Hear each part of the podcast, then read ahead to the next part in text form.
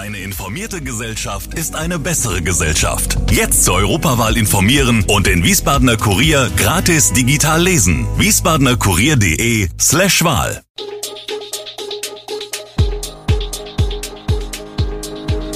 Gude, unser morgendliches News Update.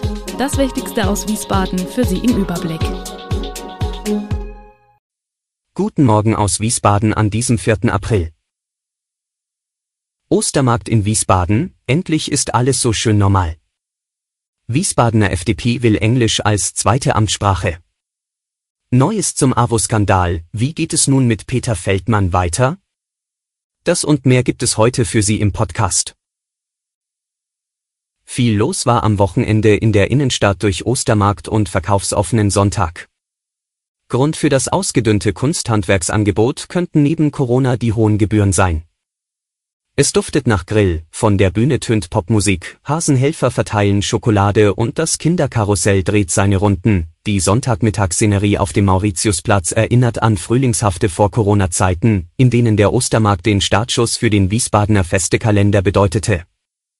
2020 fiel er pandemiebedingt komplett aus, 2021 fand er unter Auflagen statt, allerdings ohne verkaufsoffenen Sonntag. Das ist dieses Jahr anders, ein Großteil der Geschäfte öffnete in der Innenstadt begleitend zum Ostermarkt die Türen. Und die Kunden kamen nicht nur zum Schauen, wie manche Einzelhändler zuvor befürchtet hatten.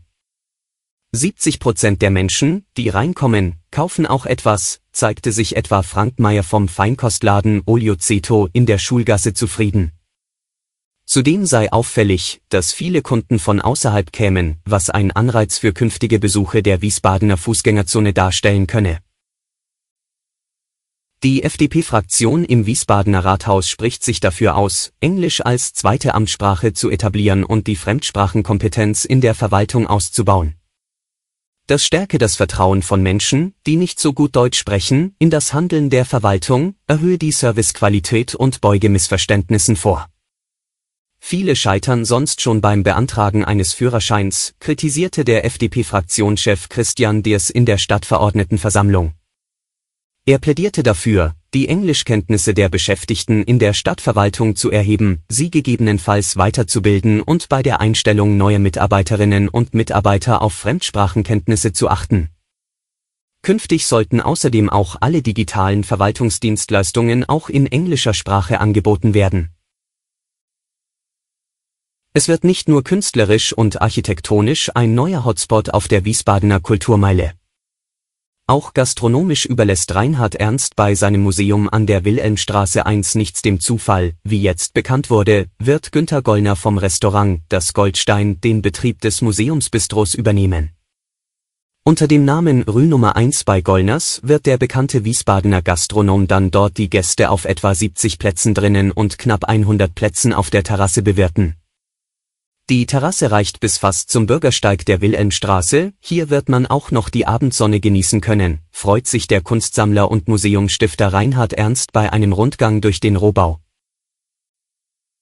Neues zum AWO-Skandal, dem Frankfurter Oberbürgermeister droht die Anklagebank, trotzdem kommt ein Rücktritt für ihn nicht in Frage.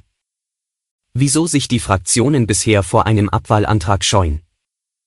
Der Frankfurter Oberbürgermeister Peter Feldmann, SPD, lehnt einen Rücktritt ab.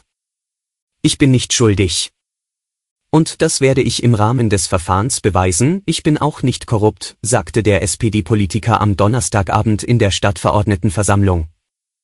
In einer zuvor veröffentlichten Stellungnahme hatte Feldmann die Vorwürfe gegen ihn als haltlos und maßlos bezeichnet.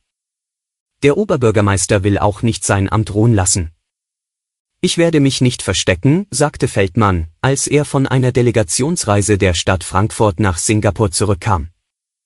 Dass er angesichts der Anklage gegen ihn überhaupt zu der Reise mit Wirtschaftsvertretern aufbrach, wurde von Kommunalpolitikern als unpassend angesehen. Aber Feldmann ist ein Wegstecker. Dass er wie so häufig Probleme weglächelt und Vorwürfe gegen ihn aussitzt, wird ihm von der Opposition, aber auch von der mitregierenden FDP vorgeworfen. Die Frage bleibt dennoch, ob sich eine Stadt von der Größe und Bedeutung der Metropole am Main einen Oberbürgermeister unter Korruptionsverdacht leisten kann.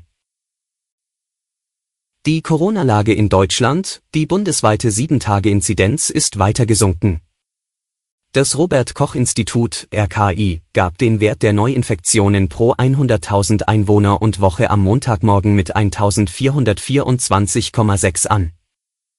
Zum Vergleich, am Vortag hatte der Wert bei 1457,9 gelegen. Vor einer Woche lag die bundesweite Inzidenz bei 1700,6. Die Gesundheitsämter in Deutschland meldeten dem RKI binnen eines Tages 41.129 Corona-Neuinfektionen. Das geht aus Zahlen hervor, die den Stand des RKI von 4 Uhr und 55 Minuten wiedergeben. Vor einer Woche waren es 67.501 Ansteckungen. Bei den Werten ist zu berücksichtigen, dass einzelne Länder nicht an jedem Wochentag Daten melden, am Wochenende zum Beispiel Baden-Württemberg, Niedersachsen und Brandenburg nicht oder nicht vollständig. Das wiederum führt zu Nachmeldungen an Folgetagen. Alle Infos zu diesen Themen finden Sie stets aktuell auf wiesbadener-kurier.de. Gude Wiesbaden ist eine Produktion der VRM von Allgemeiner Zeitung, Wiesbadener Kurier, Echo Online und Mittelhessen.de. Redaktion und Produktion die NewsmanagerInnen der VRM. Ihr erreicht uns per Mail an audio.vrm.de.